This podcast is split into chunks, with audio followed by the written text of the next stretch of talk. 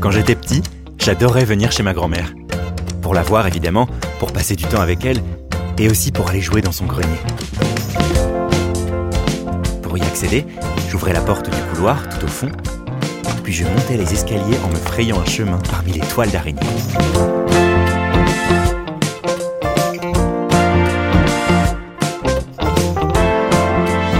Les bonnes histoires. Musique. En haut, je découvrais toujours un grenier rempli de trésors. J'étais fasciné par tout ce qu'elle pouvait conserver là-haut. Je fouillais, je m'amusais avec des vêtements usés, je feuilletais des livres alors que je ne savais pas encore lire, j'ouvrais des cartons qui étaient recouverts par une épaisse couche de poussière pour y découvrir ce qui était caché à l'intérieur. Et souvent, je redescendais en montrant à ma grand-mère les trouvailles du jour. Elle me racontait l'histoire de ces objets que j'avais entre les mains, de ce carnet de notes abîmé qui appartenait à son mari, de ces photos de lui lorsqu'il apprenait à pêcher avec son père, tenant fermement par ses petites mains une canne bien trop grande pour lui. Puis un jour, je suis tombé sur un objet étrange, en forme de grosse boîte rectangulaire avec une manivelle au bout et des boutons en bois. Je ne comprenais pas ce que c'était jusqu'à ce que ma grand-mère me l'explique.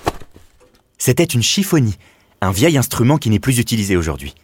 Il fallait tourner la manivelle et appuyer sur les boutons pour produire des sons. J'ai donc saisi cette grosse boîte entre mes mains et joué de l'instrument. Je n'avais que 6 ans, ce n'était évidemment pas très mélodieux, mais je savais pourtant à la seconde où j'entendis les sons qui s'échappaient de cette chiffonie que je venais de découvrir quelque chose qui allait me passionner pour encore très longtemps. Les années ont passé, j'ai toujours gardé cette chiffonie auprès de moi et j'ai développé un goût certain pour la musique. J'ai appris seul à jouer du piano, de la guitare. Je ne me sentais d'ailleurs pas forcément à l'aise en tant que musicien, mais je cherchais toujours à m'amuser en créant une musique à l'aide de vieux instruments, capables de produire des sons appartenant à une autre époque. Alors un jour, quand on m'a proposé de sillonner Vienne et ses alentours pour rencontrer ses habitants et les instruments insolites qu'ils possédaient, j'ai imaginé l'enregistrement d'un album composé uniquement avec ces objets. Pour les trouver, je me suis connecté sur Le Bon Coin.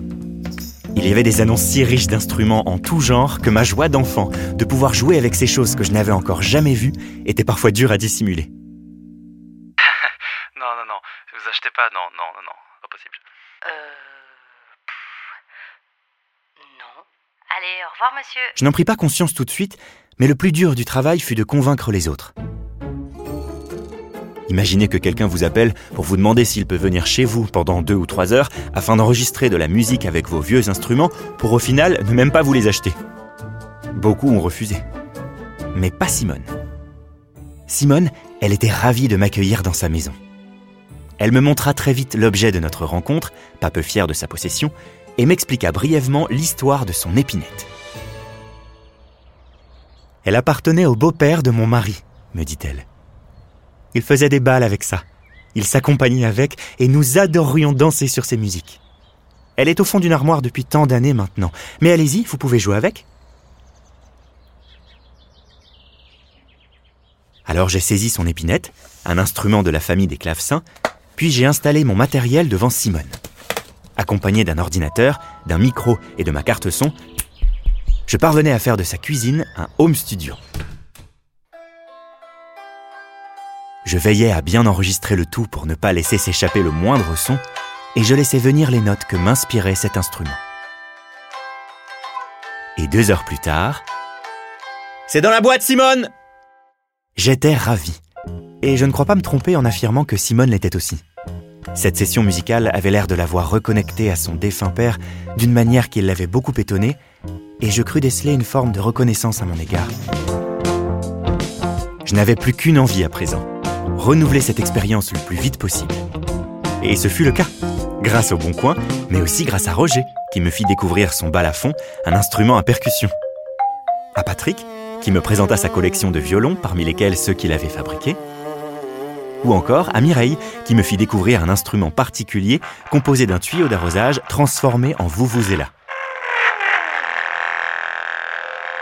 Une chose me liait à tous ces gens que je n'avais jamais rencontrés auparavant et avec qui le lien fut si facile à établir.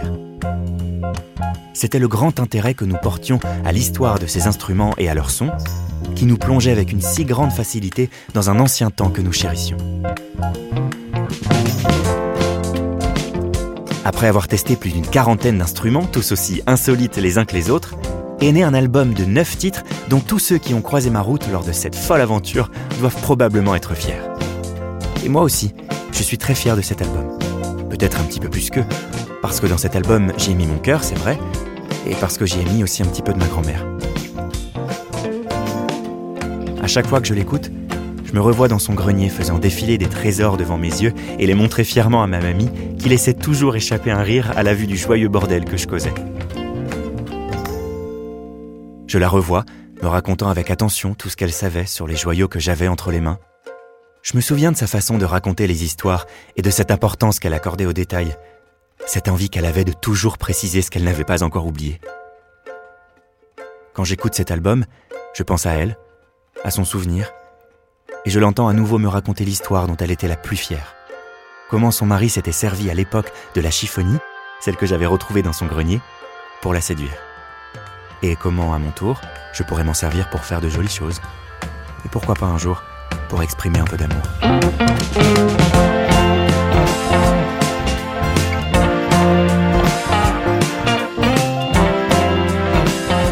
C'était Les Bonnes Histoires, un podcast proposé par Le Bon Coin, raconté par Cédric Salin et réalisé par Thomas Rosès et François Claude.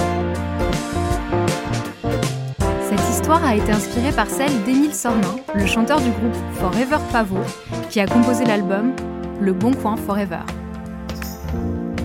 Pour écouter d'autres récits inspirés d'histoires vraies, abonnez-vous en tapant les bonnes rencontres sur votre appli de podcast préférée.